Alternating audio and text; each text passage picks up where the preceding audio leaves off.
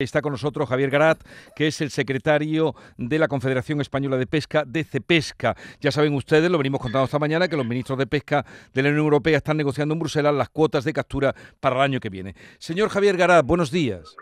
Buenos días, Jesús. De la larga reunión que ha tenido lugar, eh, no sé hasta qué hora han estado esta noche, eh, ¿ha trascendido algo de cuál va a ser el futuro? No, la, la realidad es que no, a diferencia de lo que ha ocurrido otros años que nos iban informando de los avances que se iban produciendo. La única noticia que tenemos por parte del Ministerio es que se están produciendo avances, pero que no está cerrada la negociación.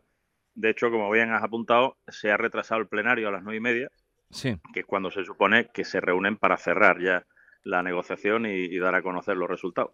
Y así, pues llevan toda la noche con reuniones bilaterales, trilaterales, con distintos países al ostentar la presidencia, y, pero sin, sin cerrar el acuerdo.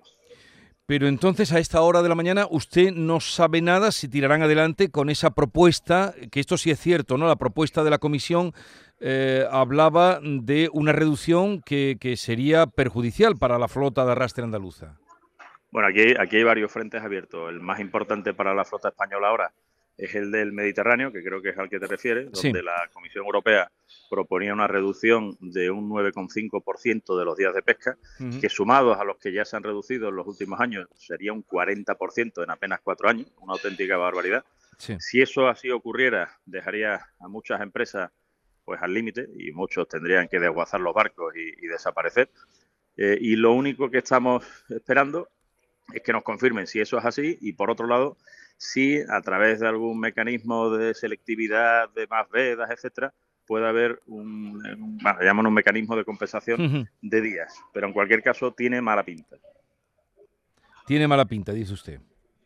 Sí, eso para el Mediterráneo. En el caso del, del Atlántico, Golfo de Cádiz, en el caso de Andalucía, ahí las noticias son en general mejores porque la propuesta de la Comisión Europea ya apuntaba a incrementos en la merluza, en el gallo, en el rape, en el jurel el gran problema es la, cigala, que había una propuesta de reducción de un 20% y no sabemos realmente qué va a ocurrir. En una primera propuesta de compromiso que no, tuvo, no obtuvo el visto bueno de la Comisión Europea, bajaban del 20 al 10%, pero, pero no sabemos realmente todavía qué va a ocurrir. Ha sido el, consejo donde menos nos han informado de la historia. Eh, y dice usted que eso no presagia nada, bueno ni malo. Aquí está, estamos varios del, sector pesquero, no solo español, sino de varios países de, la Unión Europea, y desde luego estamos todos nerviosos aquí esperando a ver qué ocurre, porque la negociación lleva toda la noche, toda la madrugada, y, salvo esa información de estamos avanzando, eh, no, no, tenemos ningún conocimiento puntual de, por dónde sube, por dónde baja las cuotas. Eh, y bueno, la verdad es que digo que tiene mala pinta porque porque si no nos informan de las cosas buenas que van pasando, pues los presagios que, que la cosa va irregular. Intentarán vender que ha sido positivo, pero, pero me temo que, va en, una situación complicada. Y, el plenario se va a reunir a las nueve y media, como usted nos ha confirmado además o reconfirmado. Eh, ¿Tiene que salir hoy algo de, esa reunión o se puede prolongar más tiempo?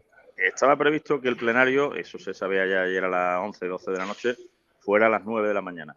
Hace apenas unos minutos nos han dicho que se retrasa a las nueve y media.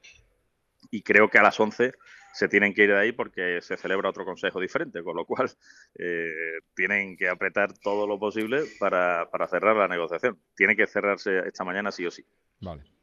Pues nada, algo mm, sabremos a medida que avance la mañana, ya sabremos y, usted también nos informará, como siempre, nos tendrá al tanto.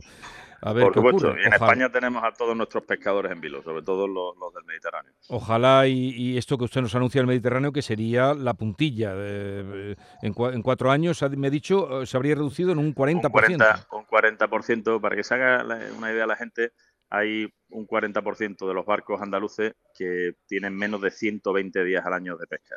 120 mm. de 365. Ya me pueden decir qué empresa de cualquier otro sector económico aguantaría solo trabajando 120 días. Bueno, pues así estamos en, la pesca. Bueno, esperemos que es lo que va a pasar, pero el argumento para eh, cercar de esta manera y limitar los días de pesca, eh, ¿cuál es el argumento de peso que tiene el Sinquevicius de nombre tan raro pero que todos nos hemos aprendido? Hace, hace cuatro años se puso en marcha un plan plurianual para recuperar poblaciones de peces que estaban sobreexplotadas. Y, es verdad, o sea, no, no podemos ocultar la, la, realidad. Y ahí en ese reglamento eh, se decía que se podía llegar hasta, hasta un 40% de reducción de días de pesca. El comisario, el hasta, eh, lo ha eliminado de, de, la, de la frase y directamente ha querido ir al 40%, sin, sin valorar las consecuencias socioeconómicas que eso tiene para las comunidades pesqueras del Mediterráneo, tanto de España, de Francia como, de Italia. Y en nuestro caso, eh, claro, es el motor socioeconómico, los buques estos de arrastre que se ven afectados son el motor socioeconómico de nuestros puertos de, de Andalucía. Si se elimina el arrastre, pues la mayoría de las lonjas de las fábricas de hielo, de los comercializadores que trabajan en las mismas, eh, pues desaparecerían. Y, de eso parece que no se dan cuenta. Eh, nosotros siempre hemos apostado por un equilibrio entre la conservación de la biodiversidad, entre mantener bien el estado de las poblaciones de peces, el uso sostenible de los recursos naturales y la seguridad alimentaria y, mm. los aspectos socioeconómicos. Bueno, aquí están obsesionados con el tema medioambiental y se olvidan completamente de las empresas, de los trabajadores y de todo lo que hay alrededor del barco, que es mucho, porque no nos olvidemos que es ese conglomerado socioeconómico que va desde los astilleros hasta el punto de venta final, que son muchas empresas las que están vinculadas ahí.